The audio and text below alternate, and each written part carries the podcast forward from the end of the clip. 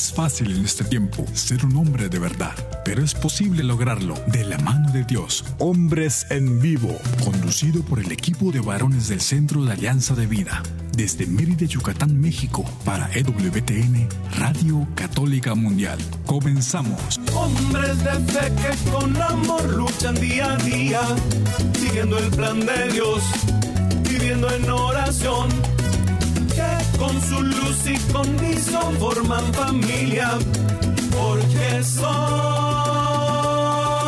hombres de fe.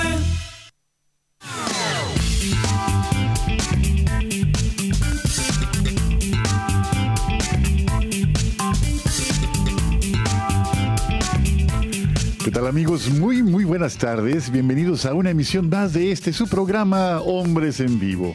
Les saludo con mucho gusto su amigo y servidor Juan Carlos Valderas, que a nombre del equipo de varones de Alianza de Vida tenemos el enorme privilegio de llevar hasta ustedes este programa.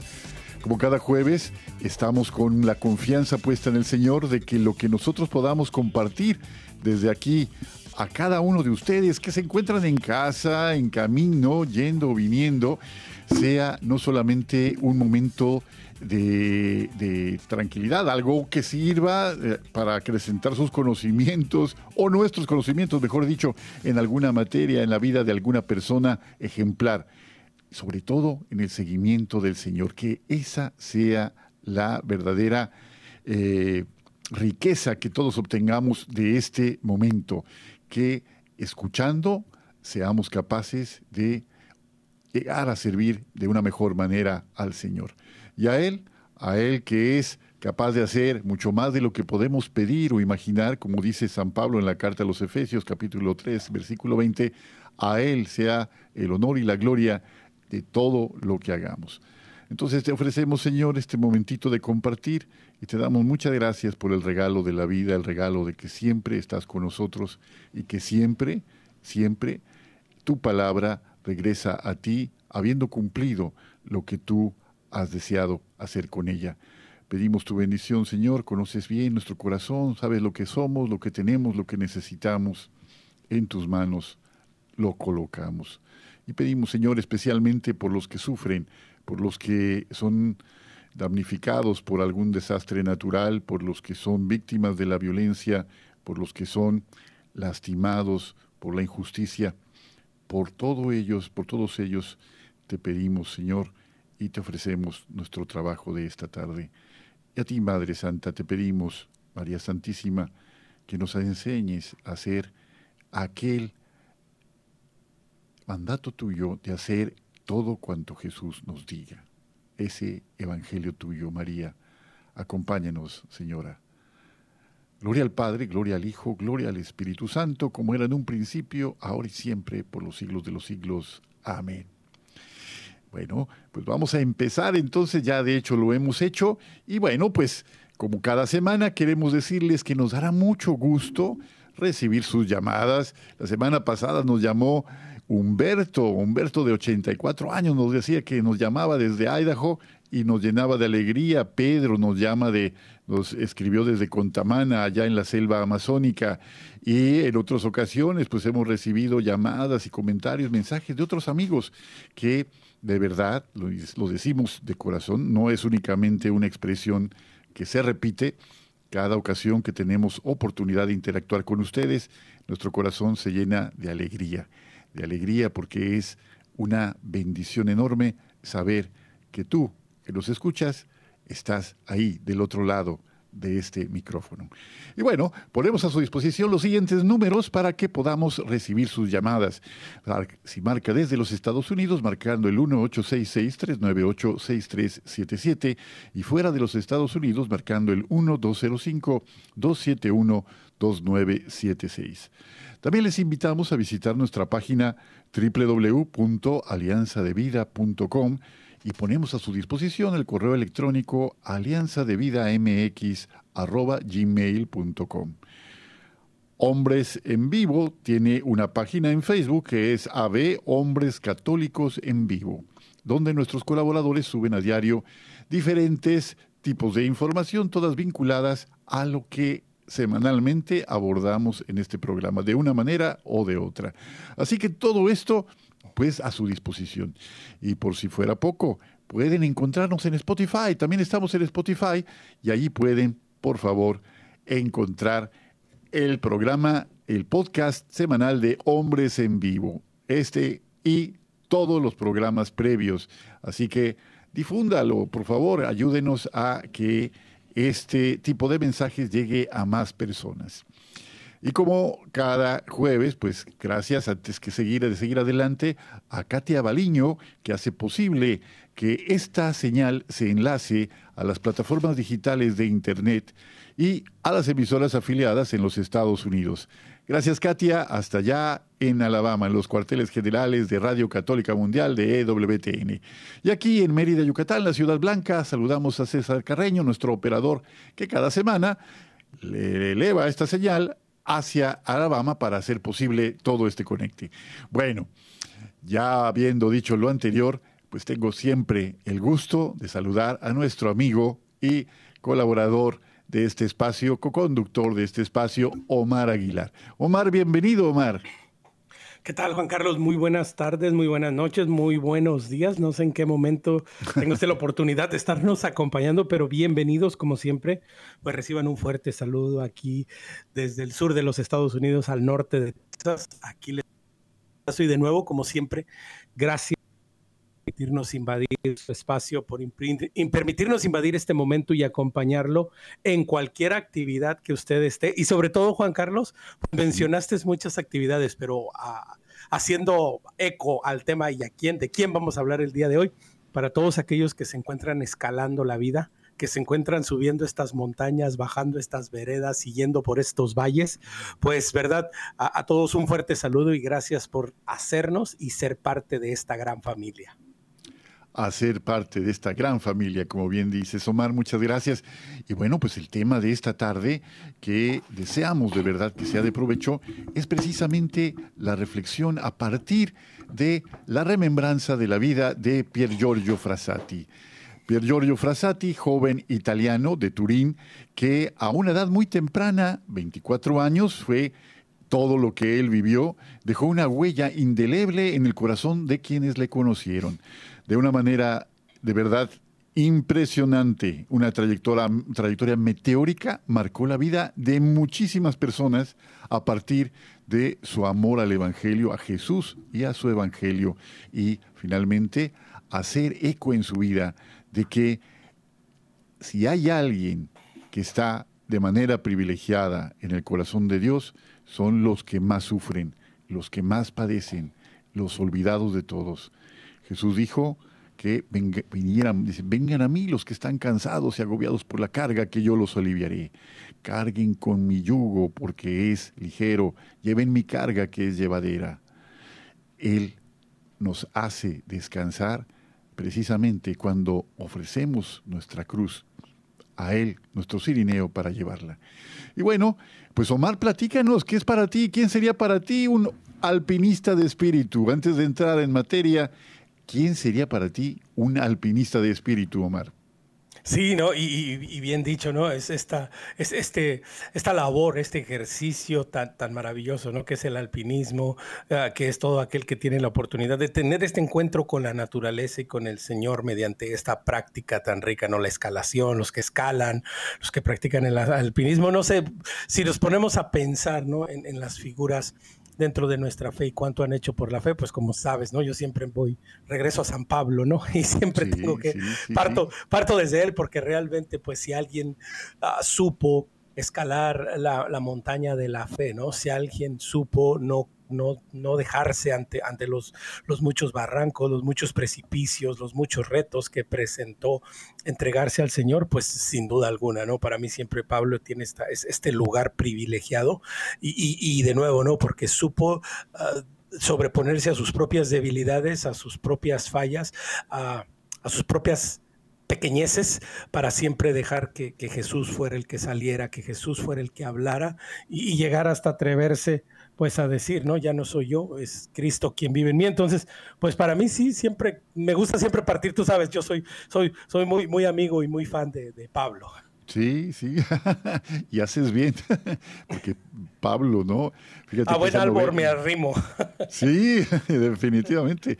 No sé, pues, ¿te acuerdas de esa novela, ¿no? Extraordinaria de El Gran León de Dios. Claro que es una biografía novelada, ¿verdad? No, no significa que haya ocurrido así como Taylor Colwell platica, ¿verdad?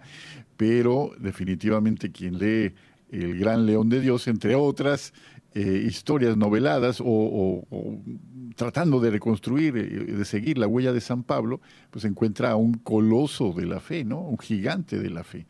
Bueno, pues eh, te preguntaba, ¿no? De un alpinista de espíritu, porque el alpinismo, dices bien, fíjate, es una actividad que demanda de quien la practica no solamente una condición física, pues notable, sino también una agudeza para concentrarse y mantenerse en la tarea sin perder la pista.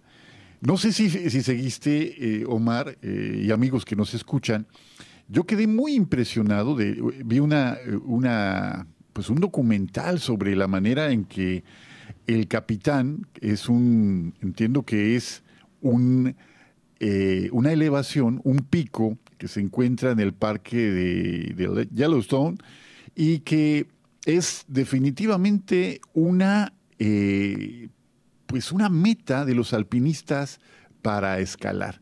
Nada más que aquí hay una salvedad, a diferencia de otros tipos de alpinismo, que a la cima, en últimas fechas sobre todo, lo hacen a mano libre, a mano libre.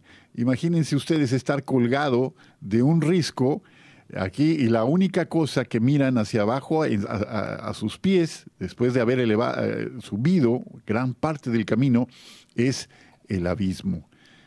Y yo, que no soy muy afecto a las alturas, me pongo a pensar qué significa eso, ¿no? Y yo digo, bueno, seguramente los alpinistas no miran hacia abajo, sino miran a la cima.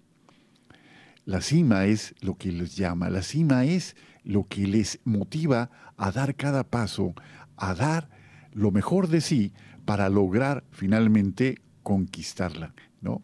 Y eso me hace tan, tan fascinante, Omar, tan, tan extraordinario, que eh, no sé si tú, tú, tú, sabes un montón de muchas cosas, seguiste la, epopeya de cómo se conquistó la cima del monte Everest, ¿no? Eh, pues fue algo admirable, ¿no? Y de toda esa expedición, eh, finalmente solamente eh, uno de los expedicionarios británicos llegó a la cima acompañado de un Sherpa. solamente ellos dos, ¿no? Es Edmund Hillary y un Sherpa que lamentablemente, discúlpenme amigos de Nepal si nos escuchan, se me eh, olvidó el, nombre, ¿no? Quizás por la, diferencia, ¿no? Eh, del sonido con nuestro idioma. Pero tú, eh, ¿cómo ves? ¿Por qué el hombre desea llegar a lo más alto? ¿Por qué el hombre se, se fija por naturaleza estas metas, Omar? Sí, no, es muy interesante lo que mencionas, ¿no? Primero que nada aquí en Estados Unidos, ¿no? Que tenemos el capitán y esta, esta famosísima, ¿no? Que le llaman Puerta Dorada, ¿no? Que ya, de nuevo, ¿no? Que, que se ha vuelto ya algo, un gran reto que hombres tanto como mujeres, ¿no? La, la, hagan la escalación a mano libre, ¿no? Sin ningún tipo de protección, que ya es algo impresionante, ¿no? Uno los ve y, no sé, uno está con el suspiro en, en, la, en la boca, ¿no? Uno, uno contiene la respiración cada que mueven un músculo literalmente, ¿no? Porque eh, el esfuerzo, la dedicación, el trabajo que hacen, que, de nuevo, ¿no? Pues es también el reflejo de nuestra vida misma y de nuestra vida de fe, la consistencia y la constancia. Y, como bien lo dices, ¿no? Y que es precisamente esa frase, una de las últimas frases que, que escribió en una fotografía precisamente, ¿no? Piergiorgio Frassati, verso alto, ¿no? Hacia las alturas, siempre viendo hacia arriba.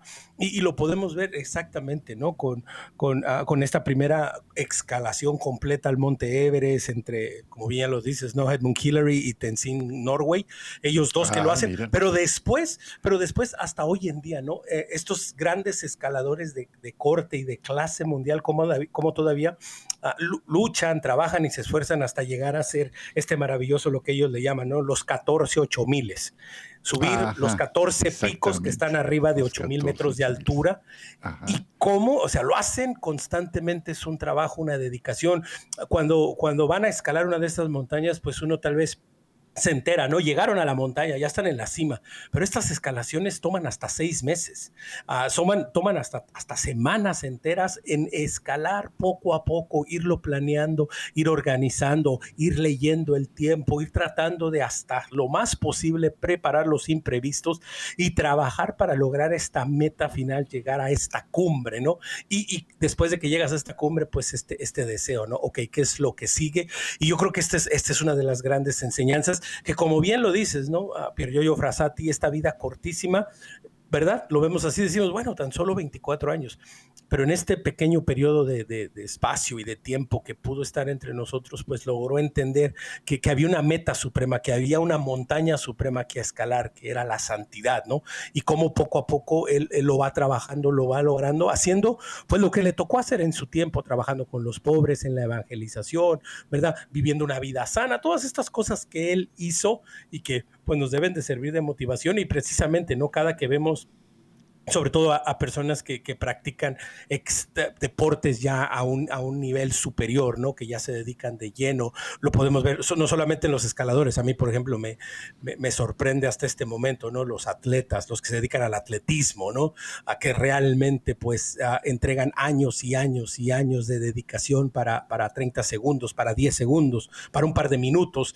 Y lo podemos ver de diferentes maneras, pero como tiene este simbolismo y, y esta invitación a que siempre siempre vayamos viendo hacia lo alto, hacia arriba.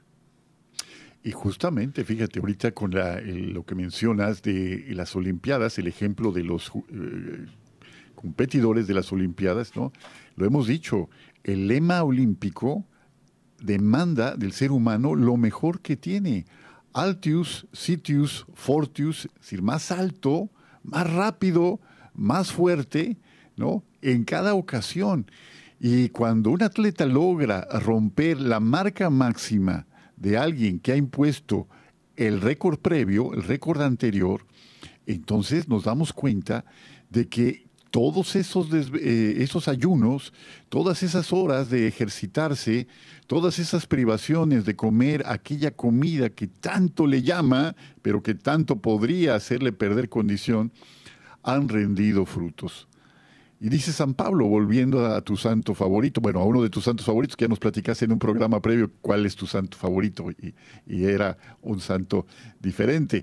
Pero los que compiten por una corona que se marchita, se exponen a incontables sacrificios para lograr una gloria que se acaba pronto, ¿no? Y él, San Pablo, dice, ha dado, ha corrido la carrera, ha corrido la carrera de la fe.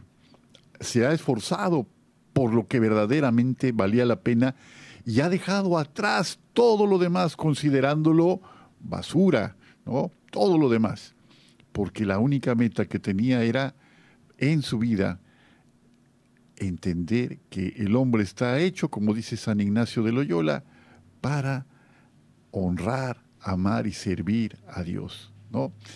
Y bueno, eh, todo esto, eh, Omar, esta reflexión sobre el alpinismo, porque a Pier Giorgio Frassati le fascinaba el alpinismo, era un atleta, era un atleta, y no solamente el alpinismo, era también muy afecto a la equitación, al esquí, a la práctica del esquí y en general a los deportes. Era un hombre sumamente fuerte, un hombre eh, de, verdad con una eh, vida que vista desde fuera podría parecer perfecta, podría parecer en todo sentido envidiable. Sin embargo, cada quien tiene dentro de lo que va viviendo retos y cada quien tiene el, el hecho de, habiendo conquistado una cima, se da cuenta de que hay cimas más altas. Cuando ah, uno conquista algo y está satisfecho, esa satisfacción le invita a mirar más lejos y encontrar que hay otras cimas que están esperándole para escalar. Y, en ese sentido, eh, verdaderamente, eh, Omar, pues eh, estamos llamados a ser también alpinistas de espíritu, ¿no? Alpinistas de espíritu.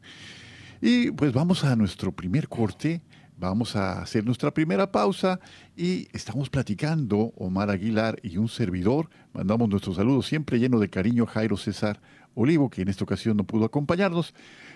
Estamos platicando de la vida de Pier Giorgio Frassati, beato italiano. Siga con nosotros, estamos en su programa Hombres en Vivo. Sé fuerte y valiente, no te rindas. Regresamos en un momento.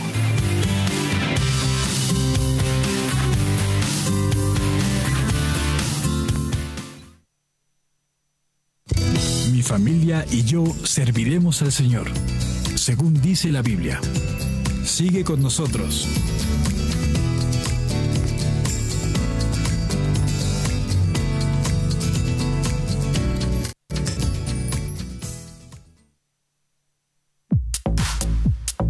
Llámanos desde Estados Unidos al 1-866-398-6377 y desde cualquier parte del mundo al 1-205-271-2976.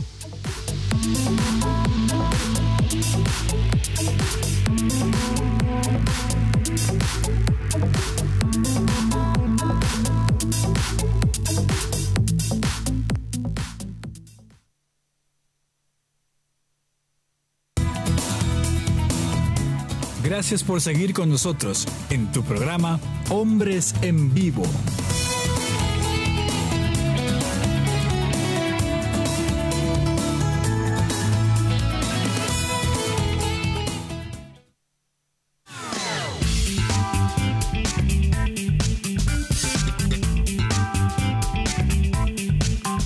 Pues ya estamos de vuelta en este segundo segmento de su programa Hombres en Vivo. Estamos acompañándoles aquí en esta mesa de trabajo, cada quien en su propia mesa, con algunos kilómetros de distancia entre eh, Texas, el norte de Texas, y Mérida, Yucatán, México. Está Omar Aguilar por allá y un servidor, Juan Carlos Valderas, de este lado del mundo. ¿Y qué creen? Pues estamos platicando, si nos acaba de sintonizar, sobre la vida del beato italiano Pier Giorgio Frassati y hemos titulado este programa Pier Giorgio Frassati, el hombre de las bienaventuranzas, que ese fue el título que le dio San Juan Pablo II en la ceremonia en que fue eh, beatificado. Todavía no es está llevado, no ha sido llevado a los altares, pero seguramente más pronto que tarde llegará a ser incluido en la lista de los santos. Y Omar, pues estamos platicando de este hombre, pero ¿qué crees? Ya está el mensaje semanal de nuestro querido amigo Pedro pues te pediría a ti que lo haces de una manera eh, sin igual. Y va a haber música, ya, ya, puse aquí, a ver, ya, ya, ya, puse en reto a César. ¿Y va a haber música o sin música? Ustedes díganme. Que, sí, que sí va a haber música. Aquí música peruana para acompañar el mensaje de nuestro amigo. Claro que sí, como cada semana nos vamos hasta la llanura amazónica del Perú, hasta la ciudad de Contamana, la perla de Luca Yali allá en la región de Loreto, desde la hermana República del Perú. Y nos dice nuestro querido Pedro, buenas tardes queridos hermanos de Hombres en Vivo.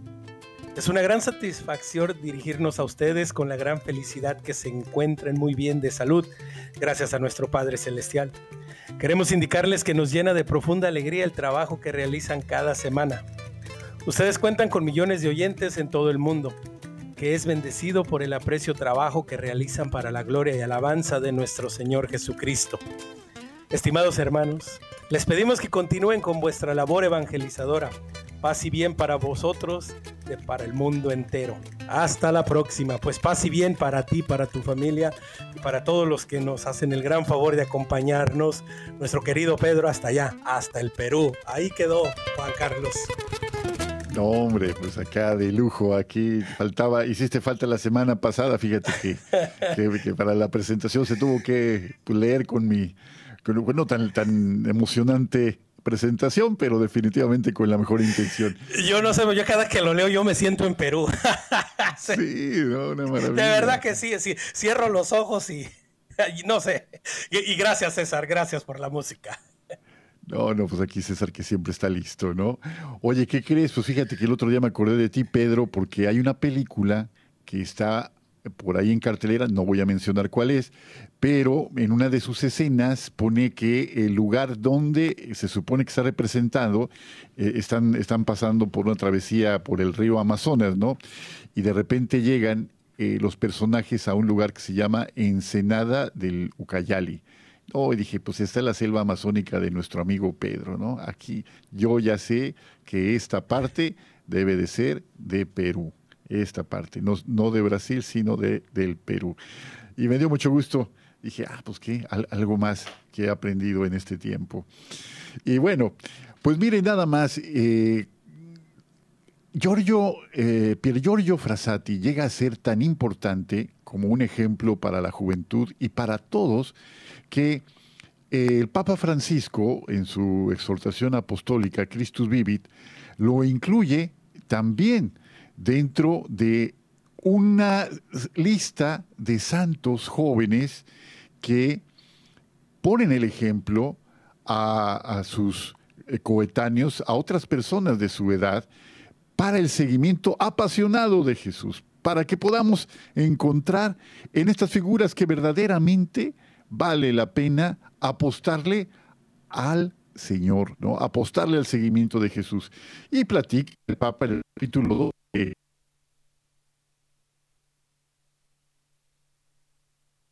a San Francisco de Asís, a Santa Juana de Arco, al Beato Andrés Puyén, a, Catalina Tecacuita, a Santo Domingo Sabio, a Santa Teresita del Niño Jesús, al Beato Seferino Namoncurá, al beato Isidoro Bacanyá y a el beato Pier Giorgio Frassati, entre otros. También menciona a Marcel Calot, que era, francés, y a la beata Chiara Badano también, pero en esta lista de jóvenes ejemplares, pues está incluido, desde luego, el nombre de nuestro invitado de hoy, de este extraordinario joven de Turín. Fíjate que, Omar, que Turín ha dado santos de, de talla muy importante.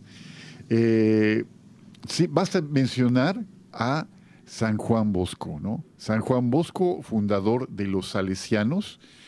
Eh, uno diría, bueno, ¿por qué de los salesianos? Si él era eh, San Juan Bosco, ¿no? Pues porque admiraba profundamente al santo de la alegría, a San Francisco de Sales.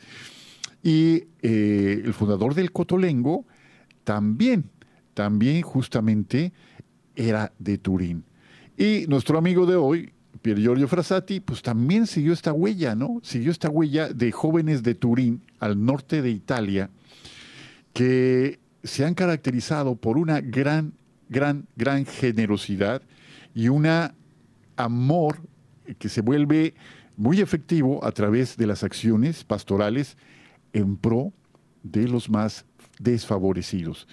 Pero lo importante de todo, Omar, eh, bueno, no, solamente lo, único importante, es que la fe que no se asocia, o sea, que no se hace efectiva a través del amor, o sea, la fe que no se concretiza en algo, de, en, acciones claras y concretas de servicio a, a los demás, es una fe estéril.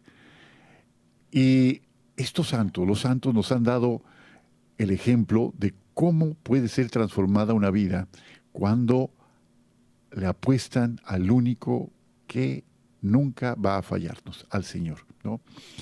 Algunos hechos de esta generosidad, no sé si recuerdas una anécdota de, de, Pier Giorgio Frassati, cuando era niño, Omar, que revela su generosidad. No sé si, si la tienes ahí por, por ahí a la mano. No, no, no, no la tengo, no, no. Adelante, sigue. Me llamó mucho la atención, fíjate, eh, cuando estaba leyendo sobre él, que cuando era niño, una persona llegó a su casa. eh, quiero decirles, amigos, que la familia de Pier Giorgio era una familia muy adinerada. Eh, el papá era un, un hombre de, de muy altos vuelos en la diplomacia, en los negocios. Bueno, y su mamá era una artista, que, una pintora, que eh, llegó hasta exponer sus obras en la Bienal de Venecia. Entonces no era eh, el ambiente donde él se creció, él, él se nutría, era un ambiente eh, pues de mucho dinero, ¿no? de mucha opulencia. Pero él era una persona sumamente sencilla que desde muy chiquito dio muestras de estar interesado por los más pobres. Entonces llega esta señora y me llamó la atención, fíjate, llega y pide ayuda para su familia. Él era un niño, él era un niño y lo que hace en esa edad, al ver a una persona que sufre, lo que se le ocurrió, no tenía dinero, se quitó los zapatos en ese momento, se quitó los calcetines que tenía, los puso dentro de, de, los zapatos y le entregó zapatos y calcetines a aquella señora. Uno diría, bueno, pues los calcetines, eso, cómo se lo entregó y todo. No, para hacer un gesto de un niño, era un gesto de una generosidad, pues muy grande, ¿no? Eso daba, mu- daba muestras de lo que más tarde iba a ser algo cotidiano en su vida, ¿no? Dicen, dicen este, los que le conocieron que no era raro ver que llegara a pie recorriendo un camino muy, muy largo, porque el dinero que tenía reservado para el transporte, para el taxi, para lo que fuera, lo había dado en el camino a alguien que padecía o que sufría alguna necesidad. Yo, yo, yo creo que son, son acciones que, que, que van marcando la vida, Omar. Sí, ¿no? Y claro, esto va de la mano con lo que él ah, y muchas veces dijo y muchas veces compartió y muchas veces escribió y muchas veces habló, ¿no? Que había esta, esta profunda relación con Dios, que había este, este deseo, ¿no? De, vivir plenamente a su fe, ¿no? Él lo decía, pues tenemos que comenzar por la oración. Él decía- se refería a la oración como, como la manera más, más efectiva, más eficaz de, obtener de Dios pues las gracias que necesitamos. Y, decía él, y fíjate, estamos hablando de principios del siglo pasado, principios del siglo XX, pero él decía que, en ese momento, él hablando a los jóvenes, a las personas de su época, de su tiempo, él decía que necesitábamos la oración para perseverar en estos tiempos tan difíciles. Y decía él, y, y que lo podemos referir exactamente a un siglo después, literalmente las mismas fechas, porque él decía que es demasiado el hijo, es demasiado el odio de los hijos de Satanás, de los hijos del mal, que se han revelado violentamente contra los que son fieles al Señor. Él ya lo decía hace 100 años, literalmente, literalmente hace 100 años, a principios del siglo pasado, y él recomendaba, número uno, en primer lugar, pues la oración para obtener de Dios estas gracias, para poder soportar esto, para perseverar en nuestros tiempos, ¿no? Una palabra que pues usaba él mucho, ¿no? Porque obviamente como alpinista, como escalador, pues la perseverancia es parte central, ah, no solo la voluntad, pero la perseverancia, el continuar, el seguir adelante.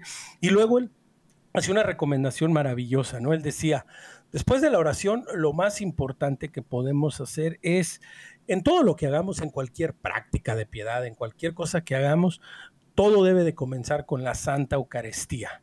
Él decía, tenemos que siempre estar agarrados de la Santa Eucaristía que nos da fuerzas, que nos llena el alma, que nos hace, que bueno, que hace todo posible. Y decía él, tenemos que ir a la mesa del Señor lo, lo más posible que se pueda, la mesa en donde comen los ángeles. Es decir, lo representaba de muchas maneras, pero él siempre decía la oración, y la Santa Eucaristía para poder vencer las pasiones, para poder vencer las adversidades, para perseverar, para estar cerca del Señor que se ha quedado con nosotros, para obtener esa vida, esa vida eterna en nuestra actualidad. Entonces, todo lo que él hacía, obviamente, nacía de ese corazón que él ya tenía, ¿no? De amor, de caridad, y que después él dice, ¿no? Que son tres prácticas uh, que incluyen las, cuando él habla de las prácticas del apostolado, ¿no? Siendo una de ellas la caridad, pero que no nacen simplemente por querer hacer cosas buenas, también nacen de una relación con Jesús, una relación que comienza en la oración, que, que, ayuda en la perseverancia, pero que sobre todo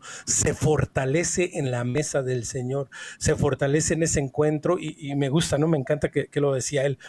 lo más posible que puedas, acércate a la mesa del Señor, acércate a la Santa Eucaristía, mantente cerca del Señor. Cualquier práctica de piedad que hagas es buena y vale, pero no hay una más grande que acercarse a la Santa Eucaristía, estar cerca del Señor y de nuevo, esas palabras que él refería a los jóvenes, a las personas de hace 100 años, pues son tan válidas, tan importantes y si no hasta más necesarias hoy en nuestros días. Por eso, a pesar de que, ¿verdad?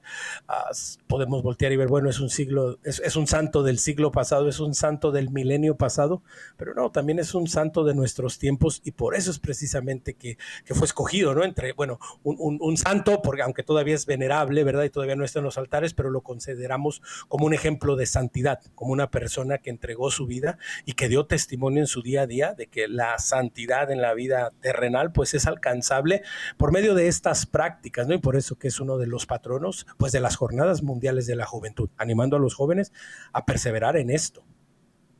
Sí, mira, ejemplos de verdad que marcan la vida, marcan la vida. ¿Cuántas veces hemos escuchado testimonios de jóvenes que pues tenían una vida eh, en la que Dios no solamente no aparecía, sino que más bien era sus acciones, las acciones de estos jóvenes, pues contrarias completamente a, la, voluntad o al espíritu del Evangelio, completamente contrarias. Ni siquiera eh, podíamos hablar de personas que ignoraban a Dios o se confesaran o se reconocieran como no creyentes, no.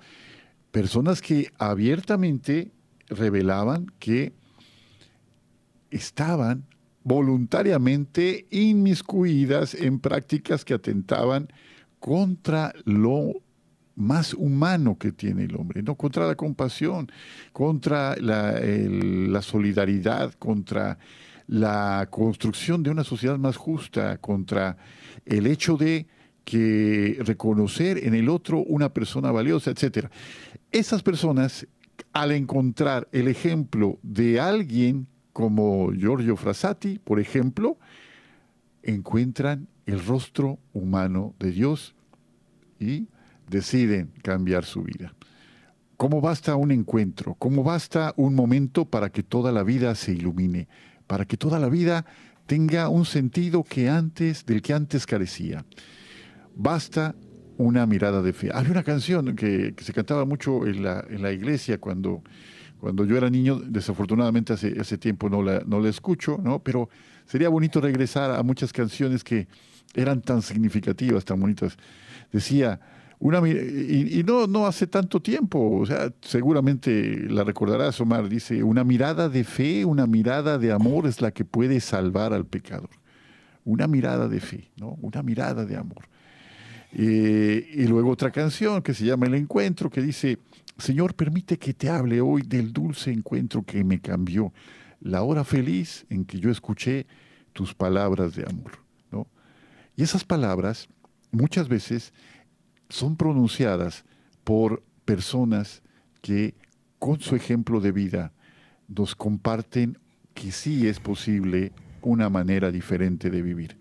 Fíjate cómo lo que mencionabas tú, el amor a la Eucaristía, es una constante en los santos, el amor a la Eucaristía. Esa asiduidad en la participación de la Santa Misa es una de las notas más relevantes de la eh, perseverancia de los santos. Y me llama mucho la atención porque hemos revisado en este mismo espacio, en este mismo programa, la vida de otros, y ahorita que lo mencionabas con tanta vehemencia, eh, Omar, pues sí, definitivamente. Jesús dijo, eh, el que coma de este pan y el que beba, el que coma mi carne y beba mi sangre, no morirá para siempre, sino que yo lo resucitaré en el último día, ¿no?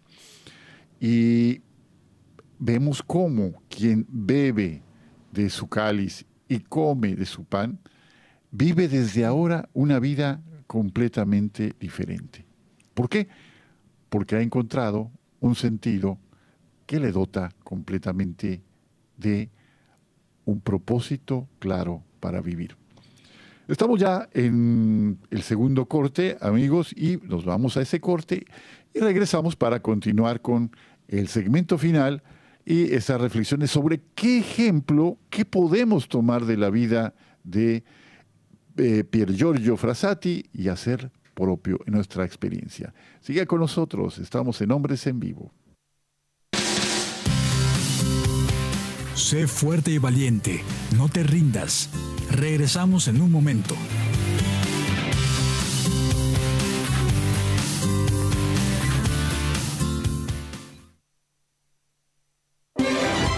Quieres conocer más acerca de nuestra labor, llámanos al Centro Alianza de Vida en Estados Unidos al 682-772-1958.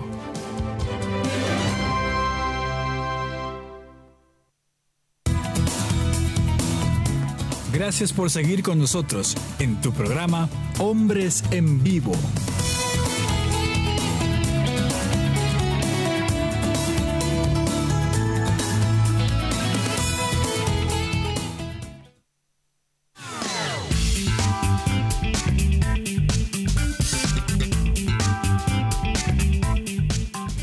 Ya estamos de vuelta en este tercer y último segmento de su programa Hombres en Vivo. Si nos acaba de sintonizar, pues estamos platicando Omar Aguilar y un servidor Juan Carlos Valdera sobre la vida de Pier Giorgio Frassati, beato italiano que de verdad es un ejemplo para no solo para los jóvenes, sino para todos aquellos que deseamos tener a Jesús como modelo. Y Omar, pues platícanos un poquito de cómo fue la trayectoria de, de cuáles fueron las, luchas. Hablábamos también en programas anteriores de Anacleto González Flores, habíamos hablado también eh, de San Maximiliano Colbe, hemos hablado de, eh, pues de tantas personas que han apostado al Señor. Platícanos cómo fue. Era además un laico, era un laico. Platícanos, por favor, un poquito de su vida. Sí, definitivo, una de las cosas que de nuevo, ¿no? Lo que has venido compartiendo y que desde me, encanta e, esta primera, e, esta primera etapa, ¿no? Ah, de cómo desde pequeño pues empieza, empieza a tener este deseo, esta caridad, este, este deseo, este ardor por el Señor que, lo lleva a hacer esta maravilloso, a este maravilloso acto de, la entrega, ¿no? De sus zapatos con todo y calcetines incluidos, ¿verdad? Que se me hace algo que, se, me hace, que se me hace muy maravilloso y que algo que él hacía sobre todo él, como presentaba, él decía que había tres apostolados muy particulares que él, refería después de, esta invitación ¿no? que nos hacía a la oración, a estar cerca de la comunión, a estar cerca de Jesús, él, él presentaba tres, tres maneras, tres estilos, tres formas de vivir el apostolado, es decir, de dar testimonio de la fe, ¿no? Porque bueno, al final del día el apostolado es eso, no es, no es el hecho de simple y sencillamente ir a convencer a otro porque hablas, porque tienes buena retórica o porque hablas muy bien o porque simple y sencillamente haces cosas buenas por ellos, no, pero porque quién eres como persona, tu mismo ser, ¿no? Eh, eh, ese ejemplo de, de, seguir a Jesucristo. Entonces él decía, el primero de, de estos ah, tiene que ser ser un un buen ejemplo. Debemos de, ser un buen ejemplo, debemos de guiar nuestra vida de buena manera. Entonces él decía, un, apostolado muy particular tiene que comenzar siempre con el buen ejemplo. Después él decía lo que, lo que veníamos compartiendo, ¿no? Desde el principio, ¿no? La caridad. Tenemos que ser apóstol de la caridad y esto fue en donde un área Definitivamente, ¿no? Él trabajó, pero incansablemente en su corta vida, ¿no? Un área que, que lo llevó a servir, a estar cerca de los marginados, a, a, como bien lo dices, a tener una sensibilidad más allá de lo que pudiera parecer su, su entorno, ¿no? Que era un entorno, un entorno, pues bueno, era un entorno en donde no hacía falta nada, que pudiéramos pensar, pues lo podía hasta aislar, ¿no? del mundo en general, porque bueno, gracias a Dios venía de una familia... Uh, pudiente, de una, de donde no había ninguna escasez, en donde todo lo tenía pues a la mano, pero aún así él tiene esta caridad que lo, lo, que, que lo lleva a salir de sí mismo, a salir de su entorno, y que este puede ser un reto para, para cualquier persona, porque inclusive ¿verdad? Para algunas personas que, de pronto dicen, bueno, pero es que, es que yo no puedo dar nada o no tengo medios económicos o financieros de apoyar a nadie, pero hay muchas maneras de hacer caridad. Es decir, la caridad no se resume simple y sencillamente a obras sociales. La caridad se vive cuando realmente comprometes tu corazón en amar al prójimo. Y esto se puede manifestar de mil y una maneras, no solamente de nuevo, ¿verdad?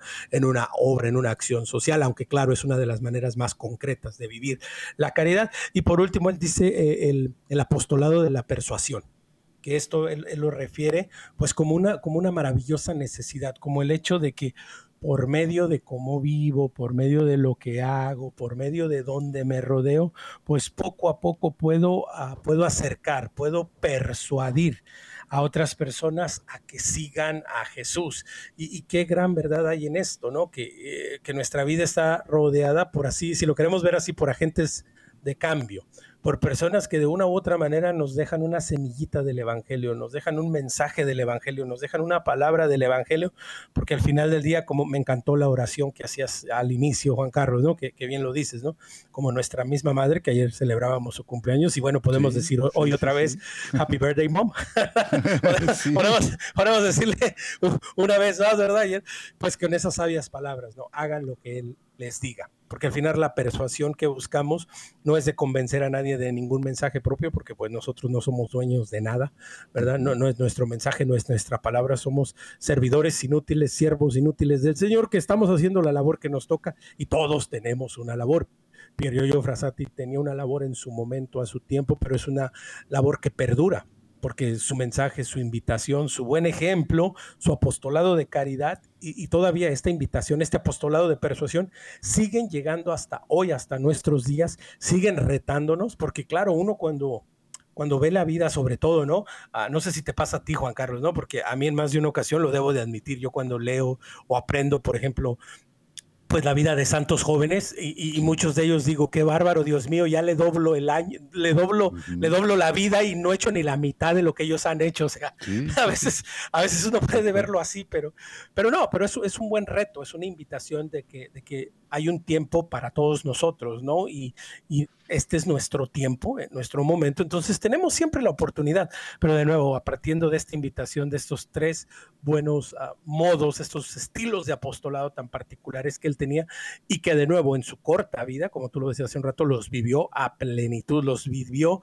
a rajatabla, ¿no? A, fuego, o sea, los vivió con todo. Eso es lo que hace la diferencia, fíjate. No es el vivir mucho, mucho, mucho, ni tampoco el vivir poco, poco, ¿no? Como Domingo Sabio, que todavía murió a una edad más temprana, sino el vivir como Dios quiere que vivamos, así. Y a mí me ha pasado lo que tú dices, me siento muy identificado con tus palabras. Digo, bueno, qué, qué bárbaros, qué, qué, qué hermoso, vivieron tan rápido y vivieron tan bien no, no fue el lema que usan los que desprecian la vida, ¿no? El, lema este que no tiene nada de esperanza, que está muy extendido. Vive rápido y muere joven, ¿no? O sea, no se trata de vivir rápido, se trata de vivir significativamente. Y, pero me pasa lo que tú dices, ¿no? Digo, pues, si a ti te, si tú les doble la edad, yo se las triplico, fíjate. y entonces digo, ah, caray, pues qué bárbaro, este, este, este hombre de veras que admirable, ¿no? Admirable por donde lo veas, ¿no? Un hombre bueno, servicial, caritativo, culto, deportista, no, hombre, pues es un hombre, el hombre de las bienaventuranzas, definitivamente, Omar. Y lo que eh, me, gustó esto que dices, que, mencionaste, ¿no? No se trata de eh, convencer a nadie por palabras propias, no, no se trata de eso. Fíjense que, fíjate eh, que muchas veces hay una disonancia entre las cosas que de quien lleva la palabra y de la forma en que vive, ¿no? Y, y, cada vez que eso lo percibo en mí mismo, digo, Señor, ayúdame, porque no, no quiero ser como un bronce que resuena, pero sin ningún fruto. Eh, permíteme, Señor, pasa tú a través mío, sé tú, Señor. Déjame ser el borrico que te lleve a Jerusalén, ¿no? Eh, pero lo que, lo que hay que entender es que lo que decimos lo que hacemos habla tan fuerte que a veces no deja a las personas que nos rodean escuchar lo que decimos, ¿no? Dice, lo que haces habla tan fuerte que lo que dices no llego a escucharlo, ¿no? Qué hermoso cuando alguna vez platicábamos de San Francisco de Asís, que invitó a uno de sus hermanos a caminar por, por Asís y sin decir ninguna palabra le había dicho que habían predicado, ¿no? Porque el ejemplo era lo que finalmente convencía. La palabra convence, pero el ejemplo arrastra. Y eso es lo que hizo nuestro amigo Pier Giorgio Frassati, ¿no? Él efectivamente era un joven, pues, que no le faltaba nada económicamente, pero no le sobraba nada, es decir, vivía con una gran austeridad, no vivía rodeado de lujos, no vivía eh, acumulando eh, objetos que finalmente no le iban a servir. Era un apasionado de la cultura, era un apasionado del arte, era un apasionado del deporte y era un apasionado del servicio.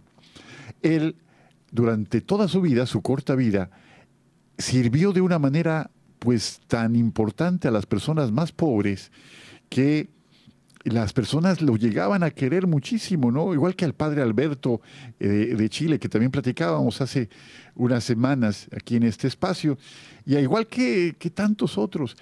Y resulta que cuando él muere, apenas su familia se llega a dar cuenta de lo mucho que hacía por los demás. En Pier Giorgio Frassati se cumple aquello de que tu mano izquierda no sepa, no se entere de lo que hace tu mano derecha, ¿no? Hacía el bien sin pregonarlo, sin presumirlo, sin alardear y lleno del deseo de que el que brillara fuera el Señor, ¿no?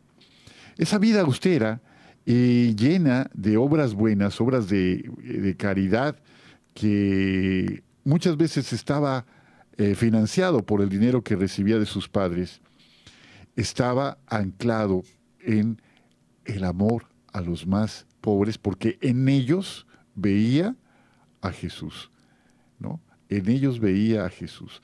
En la mañana que él iba a misa, él decía, Jesús, yo te vengo a visitar, porque cuando me encuentre a los más pobres, a los más desvalidos, sé que tú me estarás visitando a mí. Pues Omar, estamos ya en la recta final de nuestro programa. Danos tus conclusiones, por favor, Omar. Platícanos lo que podemos llevar a nuestra reflexión y nuestra práctica como algo que encuentras. Sí, no, primero que nada, pues ah, ah, tenemos, que, tenemos que aclarar, ¿no? Este solo fue un esbozo en la, en la larga vida y, en todo lo que eh, Pier Giorgio Frassati pudo lograr. Recordemos que, que, le tocó vivir la gran guerra, que le tocó ver el regreso de su pueblo herido, maltratado, ah, humillado, bueno, todo lo que sucedió en, esta, en la Primera Guerra Mundial, en la Gran Guerra.